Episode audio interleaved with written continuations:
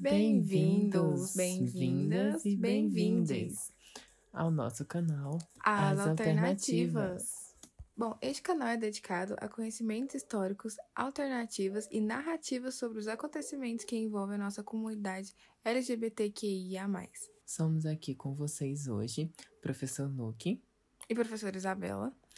Hoje nosso tema será uma breve análise sobre transexualidade partindo da rebelião de Stonewall. Bom, para o desenvolvimento desse podcast hoje, a gente trabalhar com o seguinte contexto. É, estaremos analisando o desenvolver social da transexualidade, isto é, como o termo chegou à nomenclatura atual, como foi o seu processo de reconhecimento perante a sociedade, partindo de um dos momentos de grande mudança da visibilidade da nossa comunidade em si. Bom, assim vamos a uma breve revisão sobre o levante né, de Stonewall. Bom, o ano passado ele completou 50 anos. Já tá, né? Chegando a uma idade boa. Já tá bem idoso, assim. Mas isso tudo começa com a nossa atriz, a Judy Garland, a famosa Dorothy do Mágico de Oz. Bom, a comunidade em si da época gostava dela, amava em si, idolatrada por causa das performa performances, né, que ela fazia em seus filmes. E uma, e uma coisa bastante curiosa, porque há uns anos atrás. Há uns anos atrás.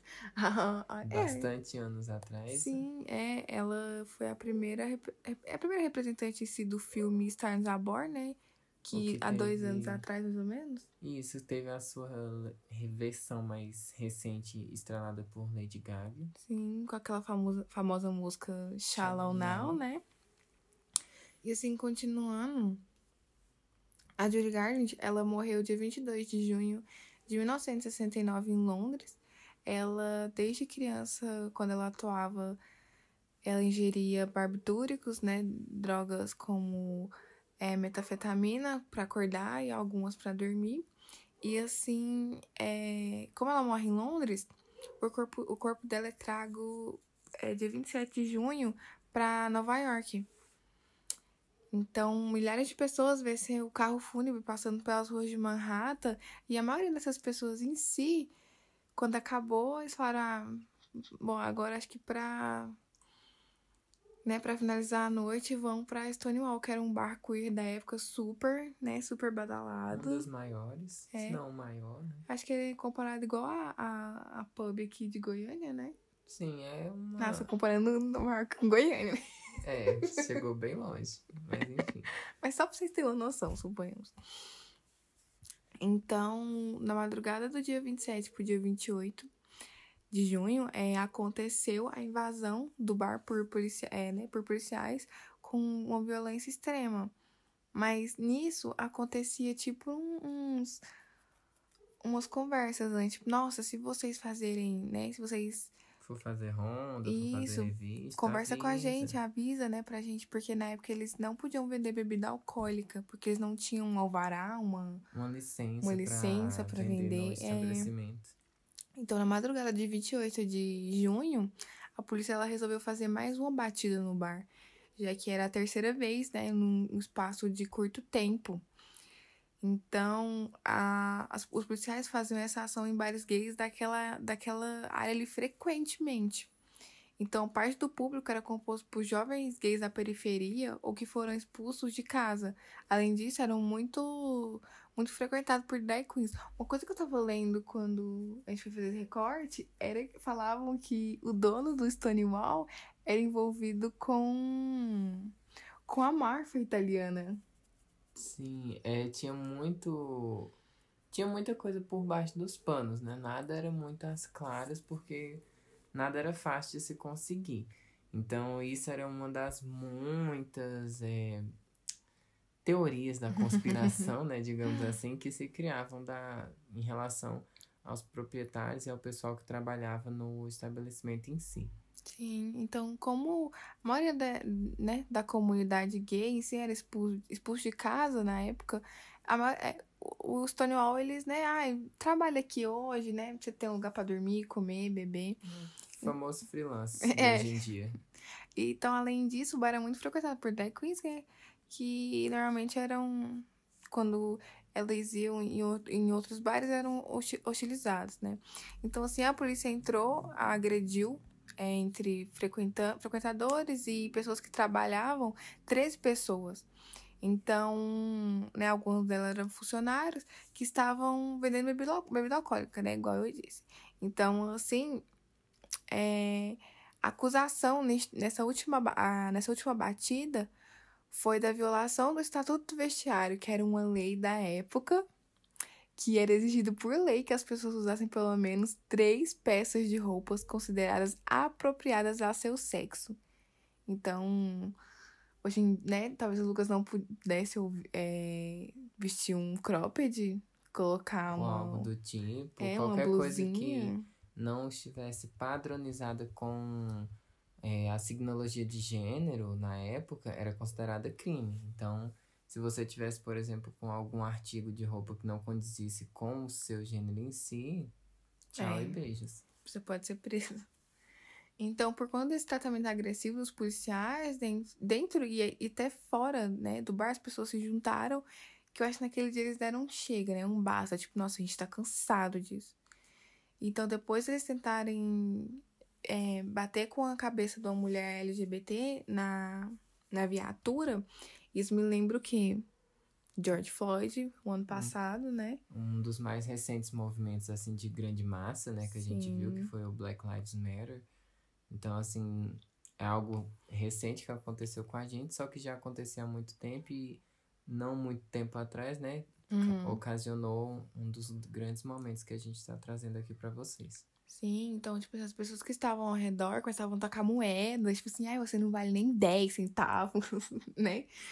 E começaram a tacar é, moedas, pedras, qualquer coisa que eles achavam ali. E também, eles também começaram a tacar fogo em alguns jornais, Sim. sabe? Eles se revelaram mesmo que estavam cansados, né? Eles recebiam violência e pela primeira vez eles foram revidar com violência também. Isso, e assim, os policiais acabaram se escondendo no bar, já que o povo tava enfurecido, né, cansado. E eles acabaram fazendo, fazendo uma barricada, mas a população, né, insistiu e acabou tacando, né, fogo em alguns lugares. E dessa noite do dia 27, né, pro dia 28, ela só vai acabar depois que a tropa de choque chega é, na rua do bar do Stonewall. E também depois que os bombeiros, né, tipo assim, ah, vão dispersar, vão apagar o fogo, mas depois disso, né, várias pessoas saíram machucadas. Mas aí vamos dar a duas pessoas importantes, né? Que foi a Silva Oliveira e a Masha P. Johnson. Mas isso a gente vai deixar mais pra frente, com as nossas indicações de filmes e séries, né? Isso. É porque como o nosso tema aqui é focado nas pessoas trans, tanto a Silva quanto a Masha foram grandes figuras de representatividade da comunidade tran transgênero da época, né? Que não Sim. atendia por esse nome, uhum. não era considerada com esse nome ainda apenas por algumas pessoas de dentro da comunidade em si. Então, elas foram figuras de grande nome por conta de levar mesmo a voz para frente, mas a gente vai trazer algo mais específico sobre elas mais para frente. Sim. E, né, tipo assim, é o pessoal que tava na marcha falaram, olha, amanhã bora tá aqui de novo. Amanhã bora continuar isso, a gente não pode desistir agora. Então, no dia seguinte, né, do dia 29, é, essa, a revolta do bar Stonewall, tipo assim, né, as gays se juntaram e falaram, não, bora continuar, bora continuar. E nisso eles começaram as passeatas pelas ruas de Manhattan, em Nova York, né? E foi o que Porque... configurou pra gente, hoje em dia, é considerado, né? Uhum. Gerou os nossos grandes encontros aí, que são as paradas LGBTs, né? Sim, logo agora comemorado em junho, né? Pois é. Poderia. Então, é, eu, o interessante é a gente pensar que eu acho que nós da comunidade, naquela época, né, viu que, como a gente era um povo excluído, um povo muito. Acho que só. É, eu acho que só a gente que dava a mão, né? Só a gente que, tipo. Praticamente. Bora se ajudar. Então, nesse, nesse nesse levante que aconteceu aquele dia, eles pensaram em grupo, né? Porque não foi só o... Não foi uma ou duas pessoas que se revelou e saiu ocasionando tudo que ocorreu, não. Não, e no outro dia 29 nem foi só só o pessoal da LGBT que foi, né? Não foi só a galera que tava lá dentro do bar na hora. Eles foram conversando, né? A informação Sim, foi passando. o pessoal mesmo que morava lá, que não era LGBT, que tava no armário. E, o- interessante também é que as igrejas falavam, olha, não vão, não vão em Manhattan, não vão perto daquele bar Stonewall. E as gays incubadas, e o quê? É o quê? Bora pra Stonewall. Exatamente. Bora se rebelar. Porque eu acho que eles se sentiam eles mesmos dentro de Stonewall e entre outros bares, né? Era uma subcomunidade, né? Era uma sociedade dentro de uma sociedade. Mas enfim, como é, já foi dito, né? Um, um dos grandes públicos do não, não somente de Stonewall, mas da um grande público da comunidade em si, que era grandemente marginalizado, eram as drag queens, né? E mais ainda que elas eram as pessoas transgênero, dando destaque aí para as mulheres transgênero, as mulheres transexuais, seguindo a nomenclatura mais correta atualmente, que também eram comparadas com drag queens. Então era uma das formas de desrespeito trazidas a elas. Mas qual que é o destaque que a gente vai trazer para essas figuras em si hoje? As drag queens em si eram, uma, eram as figuras de grande eh, movimento das famosas casas drags ou casas eh, famílias em si, que eram as eh, configuradas house. As houses, elas recebiam nomes específicos adotados por grandes estilistas, marcas famosas de moda, que eram um universo em que elas geralmente estavam mais próximas e gostavam de estar sabendo sobre. Mas o que configurava as casas em si é que tan tanto uma mãe ou um pai da, da casa era quem procurava jovens eh, LGBTs em geral para estar ingressando nessa casa com o intuito de participar dos ballrooms, que foi uma das configurações da época que de ganhou maior destaque, principalmente depois de Stonewall, porque passou a ser mais conhecida, né, já que os bares em si já estavam deixando de ser um lugar tão seguro para estar sendo frequentado. Então, os ballrooms passaram a ser os lugares mais frequentados pela comunidade em geral. O que desenvolveu esses do, essas duas linhagens, né? As casas e o ballroom em si. É, a maioria deles eram localizados nos bairros de, do Harley, de Manhattan, de Brooklyn também. Mas o, a configuração geral deles era a questão de comunidade em si, como se ajudar.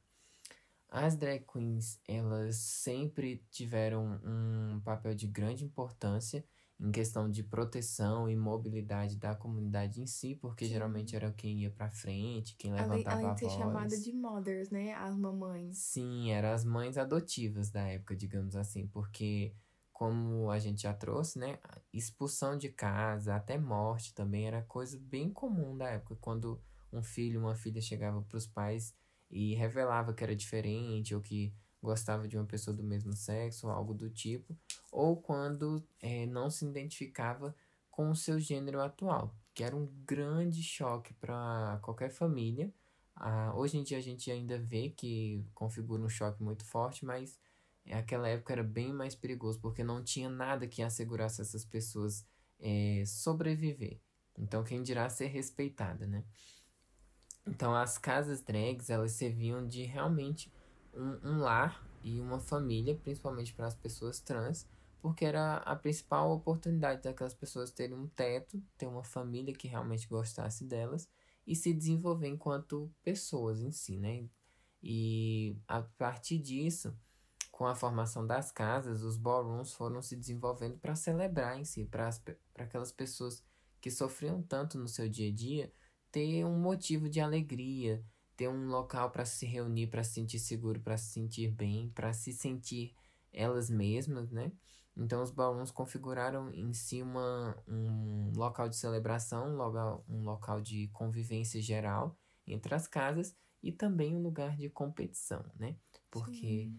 Por conta disso que uma das performances, uma, da, um dos personalismos de maior eh, reconhecimento da comunidade LGBT em si, que é a configuração do Vogue, né? Foi criado dentro dos ballrooms. O Vogue, que é uma mistura de dança eh, da época da ginástica, que era bem famosa anos 70, 80, né? Que é o destaque da gente aqui. E também as poses das modelos, né? Como a gente falou, o mundo fashion, o mundo da moda, Paris, Milão, ele tinha seu auge nesses anos. O, a moda nunca foi tão frequentada, tão importante assim para configurar uma sociedade, configurar um status de bem é, de bem-estar social em geral, é, como né, anos 80 principalmente. Então, o mundo fashion a, atraía muito a comunidade, principalmente as drag queens, o que faria, o que levavam elas a nomearem as suas casas e também desenvolver categorias específicas nos ballrooms para desfiles, é, configurações de roupa, confecções em si, apresentações e o, as batalhas de vogue, que era basicamente uma configuração pessoal da comunidade em geral, que elas é, tinham como própria um, uma assinatura da cultura delas e que somente quem estava lá que conhecia, que praticava, né? Porque até esse, digamos assim, esse passo de dança, essa configuração de dança em específico, ganhar um reconhecimento levou um tempo, né? Sim. É, a gente meio que vai dar um, um salto, pois o, né, o Levante Stonewall e até chegar ao Vogue é quase 20 anos. Porque, Praticamente. É, porque né, nisso, quando veio Stonewall, as pessoas ficaram mais tranquilas, né? Mas, tipo, ah, meio que um alívio, né, por dentro. Foi, porque a gente foi vê... uma, uma oportunidade delas é, saírem de, da periferia em si e não somente isso, os anos 80 serviram para elas desenvolverem as comunidades em geral, né? Desenvolverem as casas e os ballrooms em si. Sim. Então, tipo assim, lá vai Madonna, né? Em pleno 1990. Andando lá, na nossa, partiu discoteca, né? Uma discoteca chamada Sound Factory, em Manhattan. E nisso ela vê um dançarino dominicano da casa Extravaganza, né? Uma das casas Isso. mais icônicas assim de todo o tempo, porque é, configurava uma das maiores e das mais reconhecidas, tanto é que é uma das principais apresentadas em um documentário que é bem conhecido aí. Vou falar isso no final, no final, no final. Ah, é mesmo spoiler, ó. Quase estraguei o finalzinho do nosso vídeo. Mas a gente também tem que colocar em foco que as casas eram, sobretudo, de gente negra, hispano-americano, latinos, né? Uhum. Além de ser a maioria das pessoas aidéticas, que eram, né, nessa época entre 70 e 80, acho que chegando a 90 era um boom, né? Foi o grande boom da AIDS, é, então, grande to... estouro dela. Isso, então toda pessoa que eles pensavam que eram gays, né? Ah, você é aidético. Era, era quase que um, um sinônimo. Se a pessoa descobrisse que você era LGBT, independente. Se você era uma mulher, se você era um homem, Sim. se você era trans ou não, se você era uma drag queen se soubesse que você estava atrelado a qualquer uma da, da, das configurações em si de LGBTs, você já era considerado uma pessoa idética, querendo Sim. ou não. Mas aí voltando ao Vogue, a gente foi muito longe. Pois é. Pois é, então voltando ao Vogue, bom, a Madonna tava lá, né, na boate lá em Manhattan, na Sound Factor, e aí ela encontra, ela vê o dançarino José Guterres é, dançando Vogue. Então ela se interessa e fala, ai, queridinho, me ensina a dançar Vogue. Como é que faz? Né? É. Como que aprende esse passo, como que se desenvolve. E aí, conversa vai, conversa vem. O, o bonito ganhou é. uma das maiores oportunidades, né? O, ca... o, boni... o lindo, ele foi o quê? Coreógrafo. Acho que ele foi, ele, foi, ele foi convidado a ser coreógrafo da Madonna. E participar da, da turnê grande Blonde, turnê é dela, Blonde Ambition, Blonde que é um dos discos mais, assim, das turnês mais vistas e que teve um sucesso absurdo, assim, o estouro da Madonna pelo mundo inteiro. É, então, né, o José é convidado a passar esse tempo sendo coreógrafo da Madonna, principalmente para essa turnê, né? E a gente sabe como o Vogue estourou, né? Ela ficou quase. É... Ficou em primeiro lugar nas paradas do mundo em mais de 30 países, então uhum. foi um sucesso assim absurdo, principalmente pra época, né?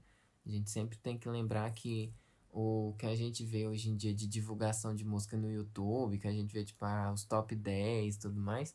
Na época não, não se tinha YouTube, gente. A Sabe divulgação era bem precária. Ah, se, tipo assim, é quando essas pessoas dessas dos ballrooms, principalmente, né, uhum. viu o Vogue no rádio, será que foi igual a gente ver a Pablo Vittar estourando?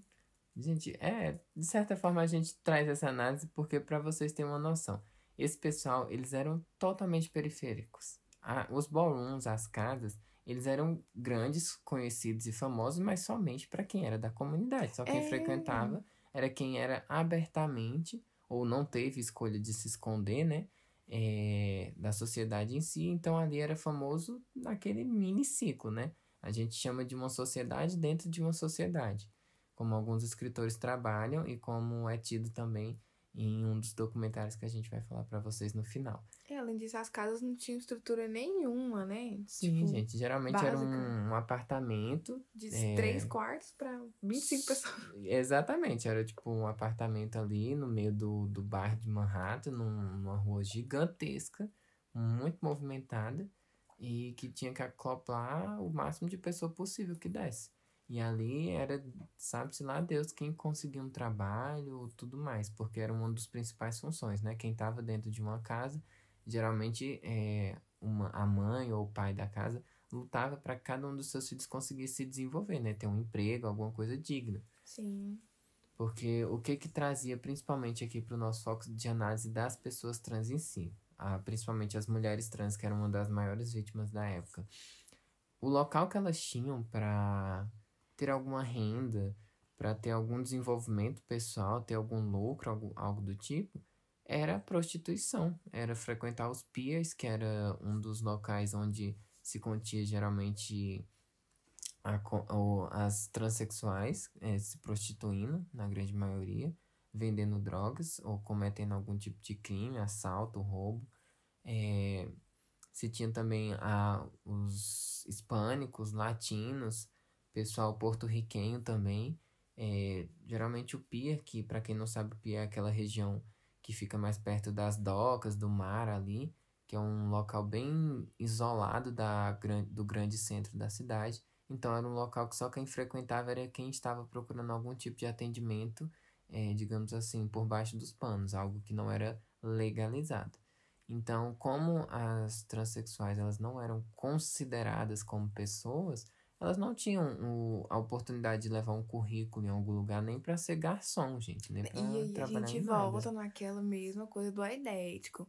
Todo gay eles pensam que era aidético. Sim, e não se tinha o conhecimento que a gente tem hoje, que tem medicamento, não se tinha medicamento praticamente. As primeiras drogas desenvolvidas eram. Aqueles coquetéis horríveis. Isso, né? a taxa de eficácia era baixíssima, gente. Pra conseguir sobreviver com aquilo, você sobrevivia dois, cinco anos ali e depois tchau. É, além de que eu acho que ninguém dava suporte, né? Sim. Tipo, ai, usa camisinha. É, e não tinha a, a propaganda é, e tudo mais prevenção. que hoje em dia ainda é fraca, né? Convenhamos, mas na época era bem pior. Não se tinha o- o conhecimento, o entendimento de, ah, usa isso que você vai viver mais tempo, então se previne, se cuida para você não, não pegar, e às vezes a pessoa não tinha, e mesmo assim era julgada como um- uma doente, algo do tipo, e não recebia a oportunidade, porque todo mundo achava que a AIDS, é, se você tivesse sentado do lado da pessoa, você pegava. É. Então, quem dirá dar emprego para aquela pessoa estar dentro do seu estabelecimento. Porque como um pai de família, uma mãe de família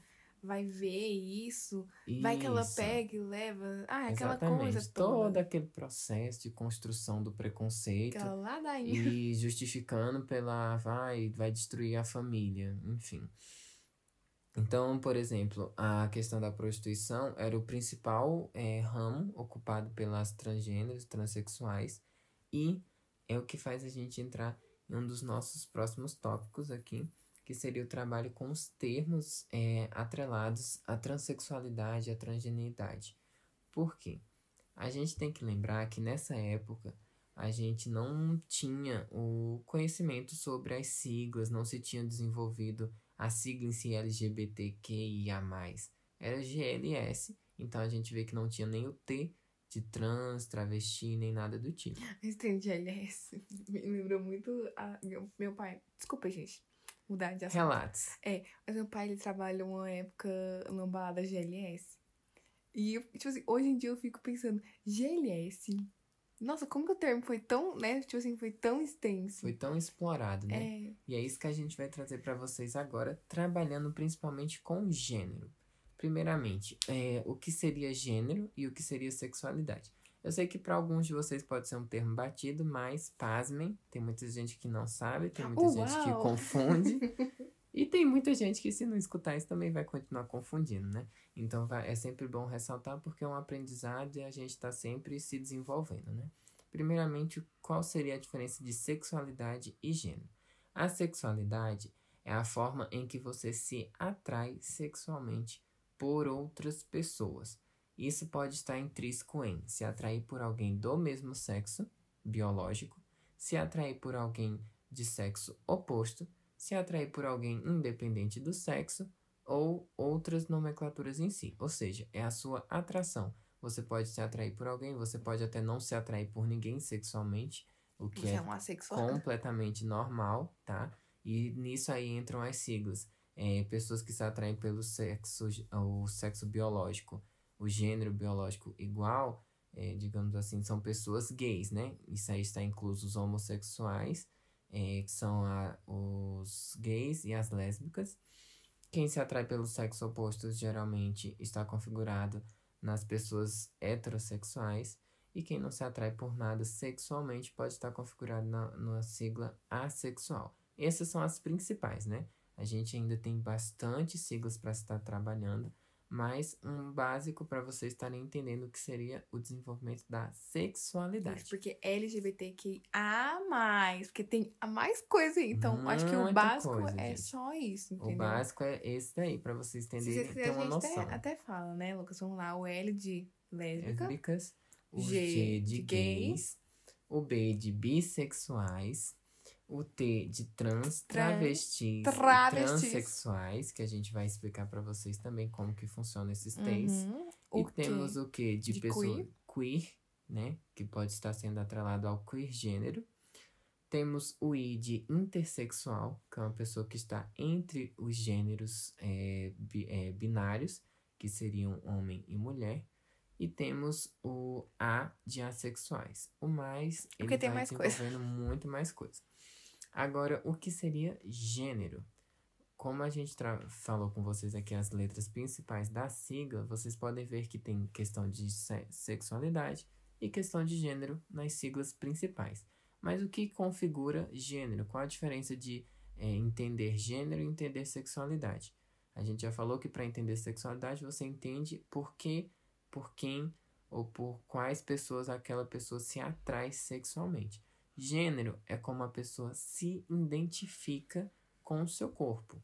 Isso daí está atrelado à cisgeneridade, que é você nascer com o sexo biológico, com o corpo biológico masculino e se entender como homem, e é você nascer com o corpo biológico feminino, ou sua genitália feminino também, e se identificar como mulher. Você é uma pessoa cisgênero, você está atrelado ao sexo, o gênero, perdão, aí ó, tá vendo? Todo mundo se Uhum. Até a confunde. gente confunde. Então, assim, você se identificar com o gênero que você nasceu, você é uma pessoa cis.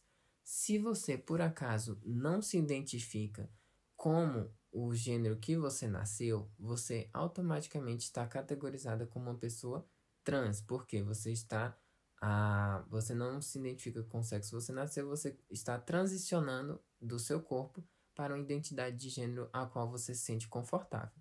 E aí entram as várias nomenclaturas que a gente tem para gênero. Entram a transexualidade, que é uma pessoa que transita totalmente o seu gênero biológico. E Isso a gente não precisa estar trabalhando diretamente com cirurgias interseções. A pessoa somente de se identificar completamente como mulher, sendo que ela nasceu em um corpo masculino, ela já é uma mulher trans, porque é uma mulher que transicionou o seu gênero.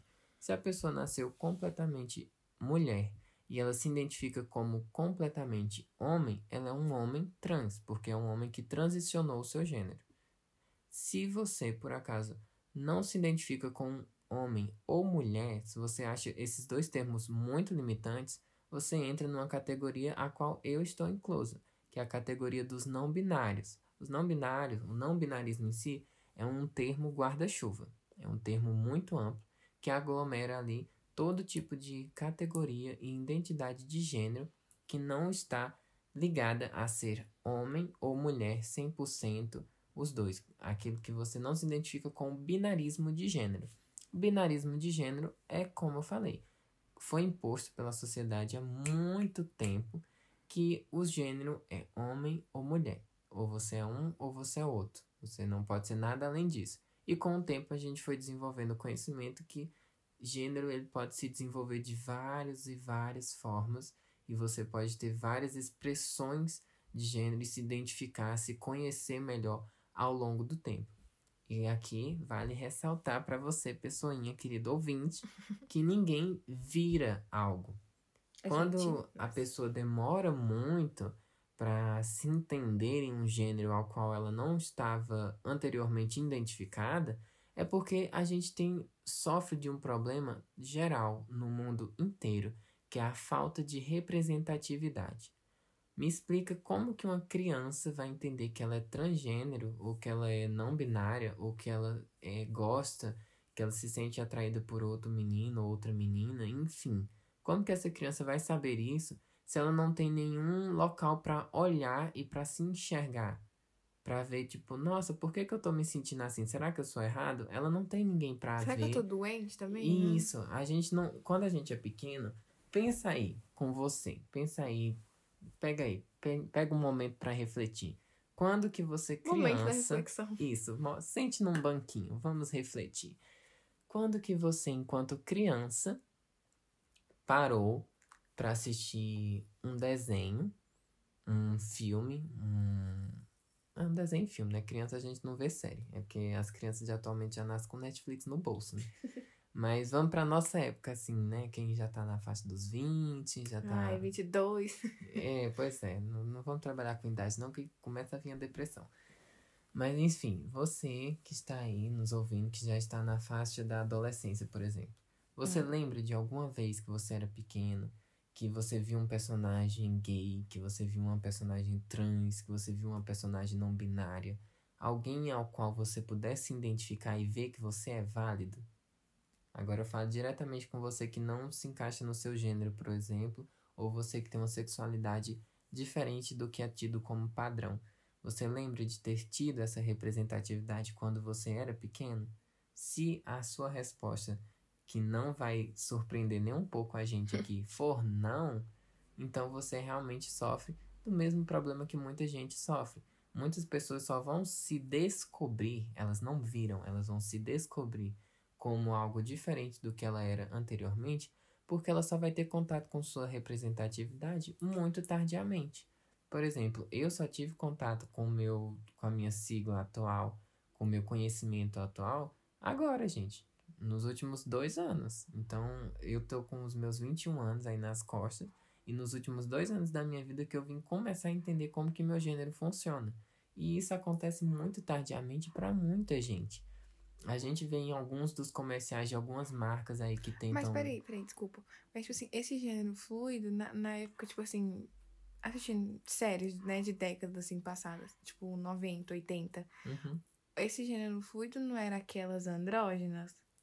Sim, ó, também é uma transformação de sigla. A questão de, de como as siglas vão mudando, como foi o caso da, das travestis, que era o grande termo utilizado antigamente para se referir a qualquer pessoa trans, era tido como traveco, travesti, que eram utilizados como formas de xingamento, é a mesma lógica que segue para a maioria das siglas. Antigamente, o não binário era tido como andrógeno, que era uma pessoa que estava ali misturada com uhum. gênero, e às vezes nem era atrelada a gênero. A primeira expressão tida como andrógeno foi atrelado à moda. Foi quando os primeiros modelos masculinos começaram a vestir peças femininas e quando as primeiras modelos é, mulheres começaram a vestir peças masculinas. Ai, na minha época tinha um, um, um andrógeno, que era o Boy George. Aquela música, cama, cama, cama, cama, cama, caminha. ela tá nostálgica, gente, segura. Ai, tô... Enfim. Deixa eu ser livre. É, mas focando na análise, por exemplo, a questão de por, algumas marcas que a gente tem atualmente, que tentam trazer um pouquinho de representatividade para suas campanhas. Uma das campanhas mais conhecidas, por exemplo, do posto Ipiranga, traz uma caminhoneira que tem né, seus 57 anos, que é a Afrodite, que ela veio trans, começar a transicionar o seu corpo assim com hormônios e tudo mais para tentar ficar mais próxima do que ela sentia que deveria parecer depois dos 45 anos de idade, gente. Pessoa com 45 anos de idade, ela já viveu uma vida assim, sim, sim. carregada de tudo. É igual o cartunista brasileiro, que ele, ele gosta. Não sei se ele não, não fiz essa pesquisa, mas agora que me vem na cabeça. O cartunista, ou a cartunista, a Laerte, né? Que Sim. depois de muito tempo ela se transicionou e o povo, tipo assim, surtava. Sim, gente. Porque é. ela tem filho, ela tem muita coisa. Gente, Sim, a gente é. procura depois a As pessoas Charles colocam Duarte. muita barreira, tipo, ai, ah, você tem isso, você tem aquilo, você vai acabar com a sua vida. Não, a pessoa vai construir uma vida que realmente se atrele a ela. É que nem o último caso mais recente, por exemplo, da cantora Demi Lovato, que se revelou aí, um dos últimos foi que ela revelou que era pansexual, e atualmente ela revelou que ela é não binária, que gostaria que os fãs começassem a se referir a ela com o termo neutro, né, com a signologia neutra, que é algo que a gente está começando a atrelar aqui no nosso português. Para idiomas como inglês, finlandês, alguns idiomas também da, da Ásia, o, a, o termo neutro ele já é algo natural há um bom tempo, alguns anos, que é um, tem um termo masculino, feminino e o termo neutro, que geralmente é direcionado a crianças, para não estar tá impondo nada àquela criança. Então, ela que decide como que ela quer ser chamada depois de um tempo. Atualmente, na nossa sociedade aqui no Brasil, né, focando na nossa realidade, o termo neutro ele ainda está muito em, em questão de brincadeira, ele está se desenvolvendo muito pouquinho assim internamente com as pessoas que são da comunidade. Não é algo que você chega numa entrevista de emprego, você vai escutar um gerente falando com você na signologia neutra. Você não vê geralmente a pessoa tendo a, o cuidado de chegar para você e perguntar como você quer ser tratada. Entendeu? É algo muito, muito atual, digamos assim. É, e é difícil, né? Tipo assim, você, você é ensinado a ter aquele português de sempre. Sim. E vem uma colocação que você fica, o quê? Exatamente, Oi. é tido como errado ainda, né? Porque não segue os padrões de ortografia e linguística é, do português atual. Porém, ah, focando agora nas nossas queridas pessoas trans, que são o ponto focal do nosso trabalho hoje aqui com vocês. Como eu falei anteriormente, né, bem na época de 60, 70, 80, até os anos 90 em si, o termo mais utilizado para elas eram, é, a, trazendo para o nosso português, né, a tradução mais correta seria travesti ou traveco porque eram tidos alguns apelidos, é, apelidos não, né? Bullying, preconceito gratuito, assim, uhum. é, tido direcionado a pessoas trans, chamando elas de meninos femininas, chamando de garoto menina, enfim, né? O inglês em si ele tem uma tradução que é muito pessoal de quem está falando, então vai do entendimento daquela pessoa. Mas basicamente chamavam de é, periboy, no sentido prejuritário, para estar tá se referindo a, a, mulheres trans, principalmente, que era o grande alvo da época. Por que, que a gente foca tanto em mulher trans? Porque os homens trans em si, eles não, que no caso só relembrando, é para focar, uma mulher trans é alguém que nasce menino, é, com sexo masculino, e transiciona para mulher, e quem é um homem trans é uma pessoa que nasce menina e transiciona para o sexo masculino. Então, os homens trans, eles não traz, eles não tinham tanta visibilidade assim naquela época. Como a gente já está cansado de ver assim e de perceber através de estudos assim a, acerca da história em geral, a mulher sempre tem um processo muito mais lento que o homem em todo o em toda e qualquer área que seja. O porquê disso nunca será culpa da mulher. Não é momento algum que a gente está tentando atrelar essa culpa a ela é porque socialmente a mulher nunca foi instigada a descobrir nada dela mesma. Ela nunca foi é, instruída a se desenvolver para o mercado de trabalho, ela nunca foi instruída a ter grandes sonhos além de ser de ter uma família, de ser uma mulher de família, uma dona de casa. Então, se você já pensa que há dificuldade da pessoa se identificar como trans ou tudo mais, a pessoa, a mulher em si, ela teria uma dificuldade muito maior é, de ter esse tipo de relevância.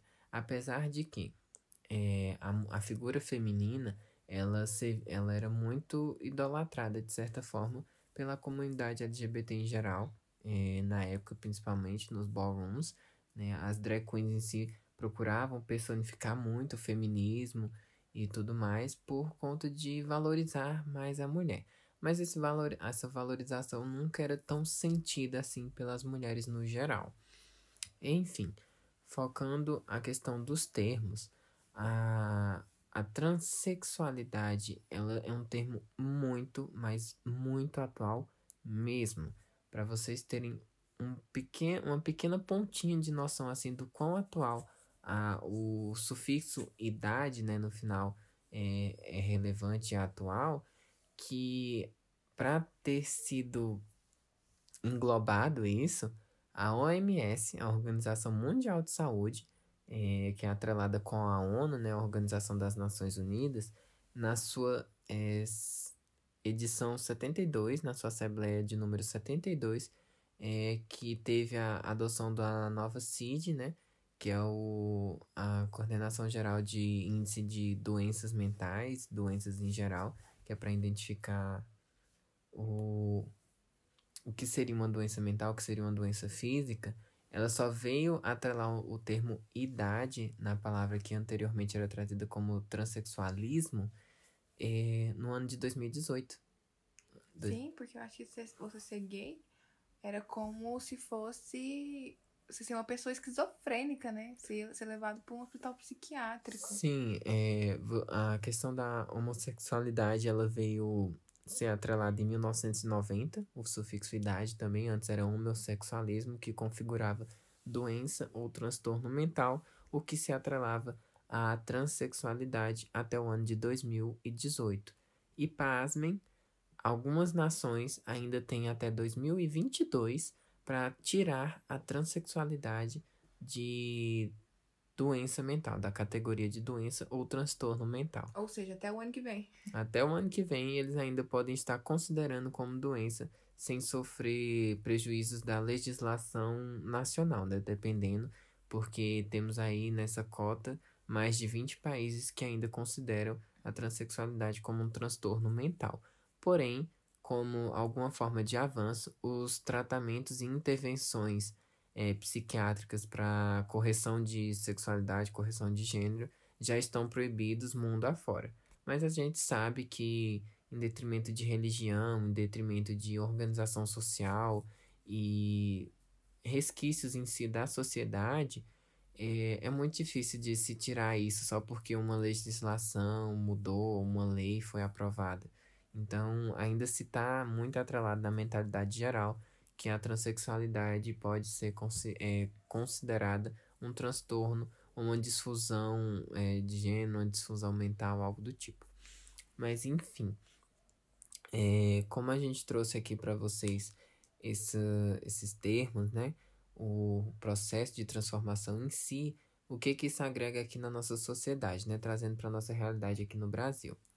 Ah, o termo travesti ou traveco o travecão, que é diversas formas que eram atreladas ao tratamento às pessoas trans, principalmente as, as mulheres trans em si, é, ainda era muito utilizado, é um termo não muito antigo, né? Ainda tem muita gente que usa esses termos como forma de preconceito, mas atualmente a gente vê na nossa comunidade um constante processo de ressignificação das palavras. Até um tempo atrás, é, se você puxar na sua época de criança aí, na sua. Quem for mais velho um pouquinho, quem estiver acompanhando a gente, que tiver uma idade um pouco mais avançada na sua época de adolescente, você pode lembrar de pessoas da escola, por exemplo, tentarem ofender outras pessoas chamando de bicha. Sapatão. Isso, bichona. Termos que atualmente quem é da comunidade em si usa como uma forma de exaltação, como uma forma de elogio, também como uma forma de brincadeira interna. E fique claro a palavra interna. Quem é da comunidade e tem intimidade com outra pessoa pode estar tá usando o, o, tratamento que for, porque não vai estar tá sendo tido como uma forma de preconceito, uma forma pejorativa. Agora, quem é de fora e usa isso como brincadeira, está cometendo sim um ato criminal defendido pela nossa legislação de é, homofobia, principalmente. Quem não tá no vale não pode falar. Não pode. É exclusivo nosso. Então, assim, é, em relação a desde quando que o termo transexualidade chegou no Brasil, a gente puxa é, a, o repúdio ao sufixo ismo, é, a transexualidade, num senso comum, de certa forma, pelas pessoas em si da mídia, por exemplo, principalmente é, propagando isso, desde o ano de 2008. Por quê? No ano de 2008, não sei se muita gente aqui vai lembrar, mas a gente teve algumas novelas com algumas das primeiras atrizes trans. Pessoas trans que chegaram à televisão nacional, né, programação televisiva nacional em horário nobre, é, interpretando papel de pessoas cis, não estava interpretando em si um papel de uma pessoa trans em geral, né? Mas o que que acontece?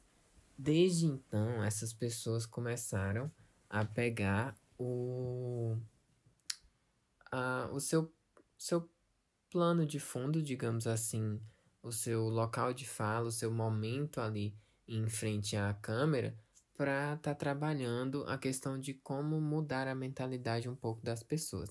Então, desde 2008, a gente vê figuras famosas trabalhando é, na questão de transformação da mentalidade sobre a transexualidade em si. Porém, os casos mais recentes, assim, de pessoas utilizarem a mídia a gente pode estar tá dando destaque aí para Glamour Garcia, que foi de uma das últimas novelas da Globo, né? Da emissora Globo, que foi a.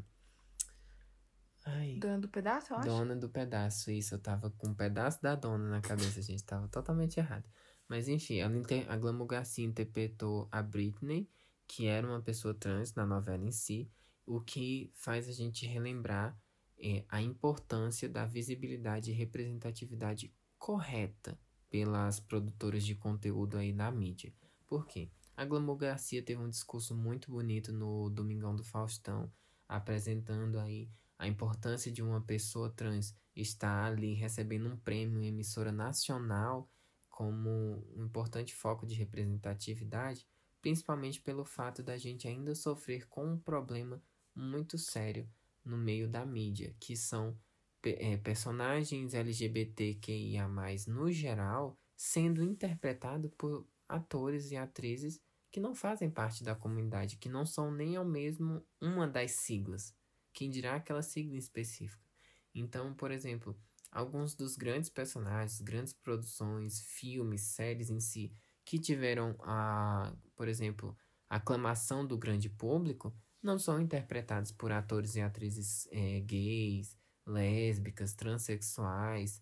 Então, assim, é, ao mesmo tempo que a, a produção traz um pouco de representatividade, ela tira a oportunidade de pessoas que realmente precisariam dessa oportunidade para algo e demanda a cota social em geral.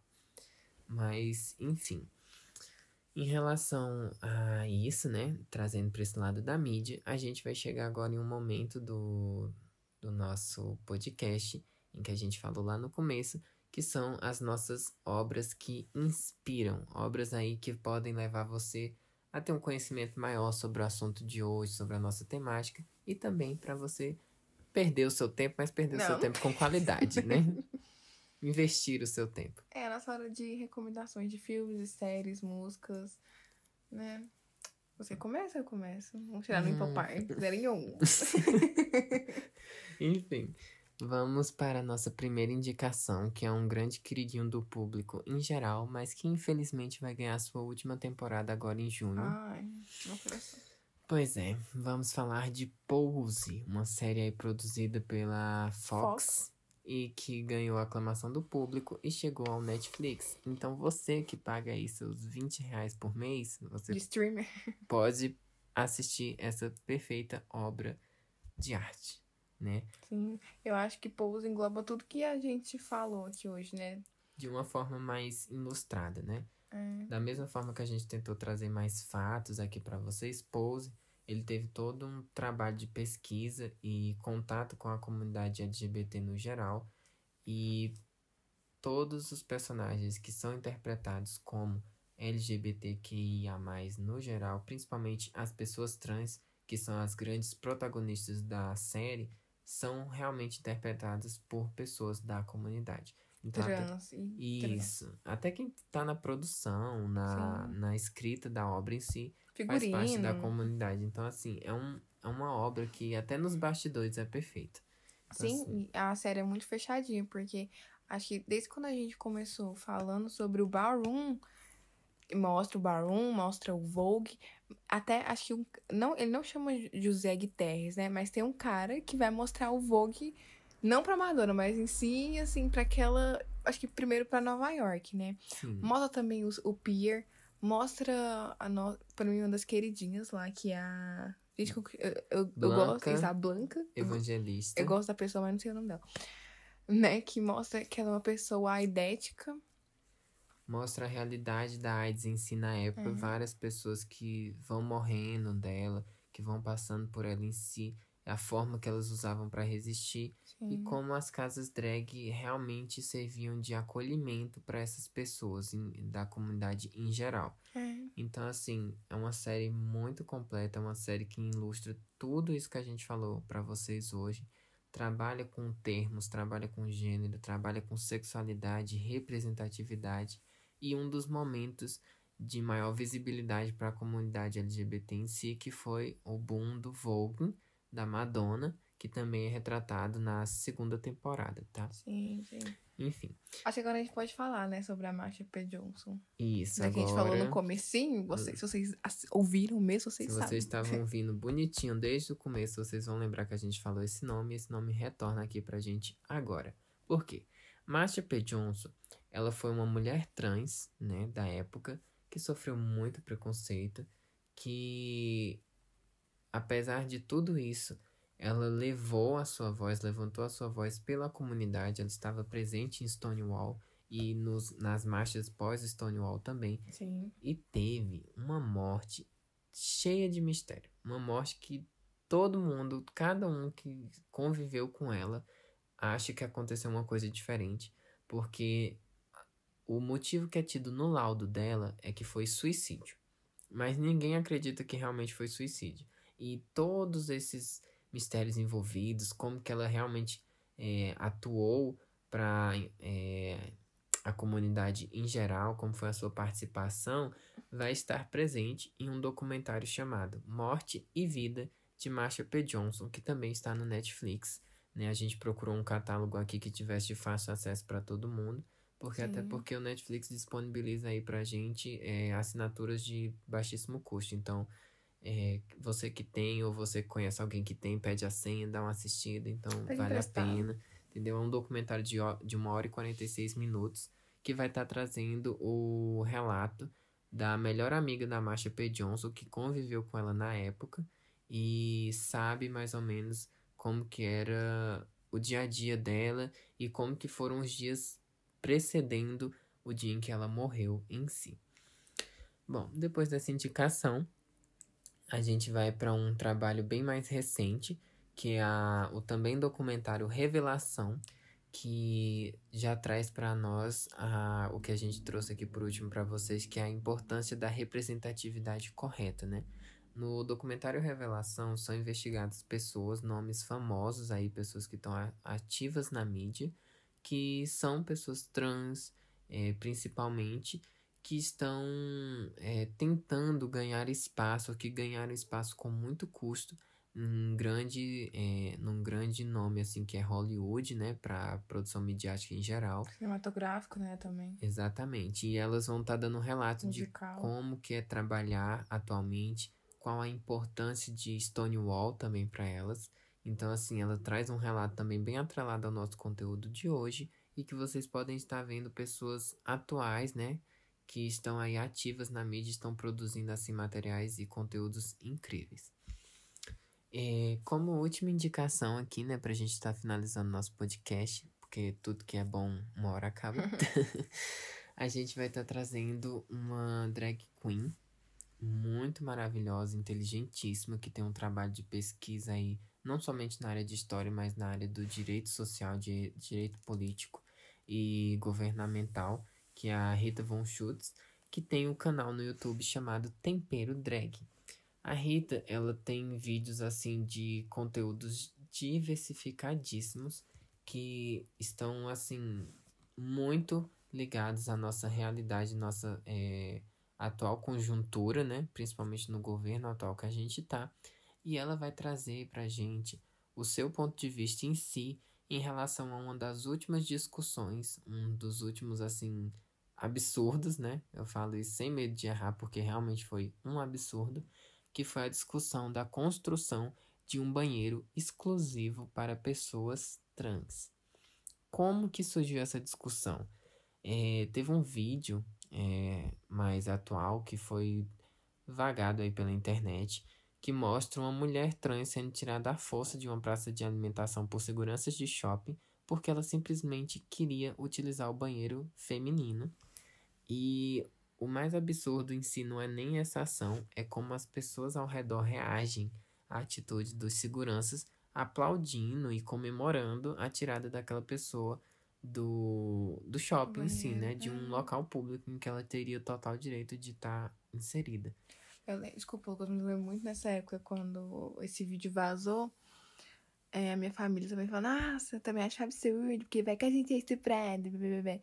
Sabe? Tipo, ai, gente, a pessoa um tá. Senso, a pessoa, assim, é, a pessoa tá né? se A gente não pode nem chamar de senso comum, né? Que é o senso preconceituosíssimo. Porque é, como a própria Rita vai estar tratando com estatísticas do nosso IBGE, principalmente, a maioria das violências domésticas. É, opa, ó, já dei spoiler da notícia. A maioria das violências cometidas contra a mulher em si no Brasil é violência doméstica. A mulher trans que vai ali no banheiro público fazer as suas necessidades dentro de um, de um local fechado, que é os cubículos, né? Cada um tem a sua, sua portinha fechadinha, cada um faz suas coisas ali. É você e você mesmo, não é nada aberto, né? Então a mulher trans que vai ali exercer o seu direito, que é usar um banheiro que a represente, ela não tá fazendo nada errado. Ela não tá agredindo essa pessoa de forma alguma. Uma mulher cis não precisa sentir medo de tá, estar, estar na companhia de uma mulher trans em si. E fora isso, entre outras discussões assim em cima disso, a Rita vai estar tá tratando com fatos históricos também é, a trajetória de, da, do termo transexual, transexualismo, é, transexualidade em geral nas populações ameríndinas aí da nossa América, principalmente América Latina e América do Norte. Então, assim, é um, um vídeo muito rico que está com o nome Um Banheiro para Trans. Interrogaçãozinha aí no final, vocês acham no canal Tempero Drag.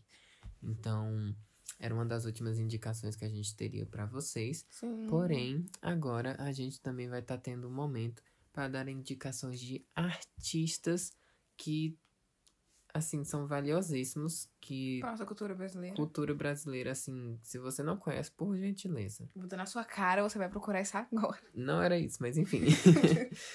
Vamos agora para algumas das indicações. Eu, eu já né? falei um que é o Laerte, né? Que ele é um cartunista. Tem, ah, tem, tem um documentário dele também na Netflix que chama Laerte. Vão procurar também falar sobre essa esse assunto que a gente tá falando sobre a. Processo né? pessoal dele, né? Da, da transição dele em si. E o interessante desse. Que, acho que o, o, o documentário todo, no final, ele vai pensar se ele coloca ou não silicone. Sim. É, é um documentário muito rico, assim, de crítica social, mas também bem humorado. Então, Sim. ele leva a questão com muita leveza e acaba que você esquece que é um documentário. Você pensa que é um, um Se é um personagem amigo, fictício, também- alguém te contando uma história, assim, conversando. Tipo, ah, bora tomar um café Sim. e contar uma história. É isso. A próxima artista também que a gente traz aqui, muito querida, principalmente por, por a gente aqui, né? Que é a nossa Linda Quebrada. Que além de cantora, rapper, ela também participa como é atriz, meu amor. atriz famosíssima e participou de uma minissérie chamada Segunda chamada. Segunda Chamada aqui na emissora. Aqui Globo na emissora. também. Nossa, o Globo Agora- patrocina a gente. Exatamente.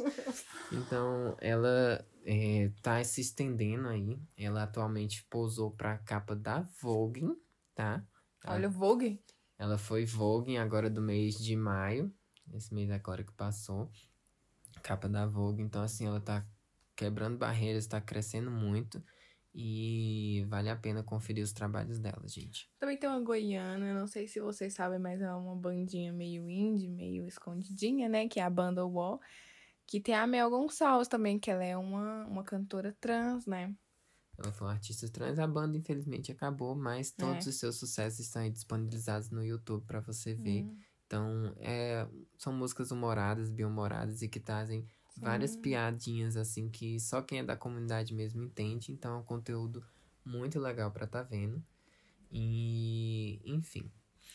Também tem a atriz Rogéria, uma trans também, que participou muito de novelas Sim, da a- Globo. pra quem não conhece a Rogéria, ela participou das novelas, principalmente, assim, os anos mais ativos dela foram de 2009 até 2012. Ela fez participações especiais e eh, personagens coadjuvantes nas novelas, mas atuando sempre como personagens. Acho que foi só uma personagem que ela fez como trans, que foi em Amor à Vida, se não me engano.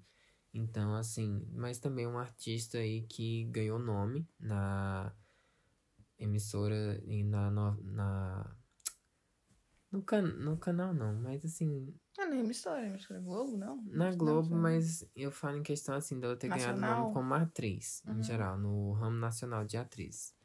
A Sim. gente tem a cantora Lineker também, maravilhosa, é, participou de praticamente todas as temporadas de Amor e Sexo, que era um programa das altas horas, assim, da tele- da televisão brasileira. Mas ela também tem sucessos incríveis, também já foi capa de revistas aqui brasileiras, revista Da Vogue também. Ana Clara. Ela foi da Vogue também ano passado, se não me engano. Temos a funkeira Pepita. Ah, Pepita a gente tem agora. que fazer desculpa. Sim, é de lei. É quase que o sobrenome dela. E ela tem um canal no YouTube também que ela fala do dia a dia dela. Ela se casou recentemente. O casamento dela gerou muita polêmica do preconceituosa mesmo. As pessoas julgando por que, que o marido dela tava casando com ela e tudo mais. Pra nada. Eu vou uma pessoa, não vou casar com ela, não. Pois é, então assim, são pessoas ativas. Temos a Tami Miranda, né, que agora é o Tami Miranda. Então, é, que é uma das figuras mais retratadas no quando se fala de transexualidade no Brasil. Então, assim, são pessoas ativas na mídia, aqui no nosso território nacional, que têm trabalhos assim incríveis e não recebem o devido mérito e reconhecimento, né? É. Então cabe a nós dar esse reconhecimento que elas merecem. Então, assim, é, em sumo, era o que a gente queria estar trazendo para vocês hoje. A gente fez Sim. essa revisão histórica, a gente trouxe indicações bem legais para vocês. Então, assim, foi com carinho que a gente fez. E espero que vocês tenham gostado, né? É, claro. Voltem aqui, talvez, né? Por Se a gente fazer os conteúdos, por favor. Novos conteúdos aí podem estar surgindo, vocês podem dar indicações também. Então, assim, vai ser incrível e eu espero que vocês estejam acompanhando. né? Sim, sim. Tchau. Tchau, tchau.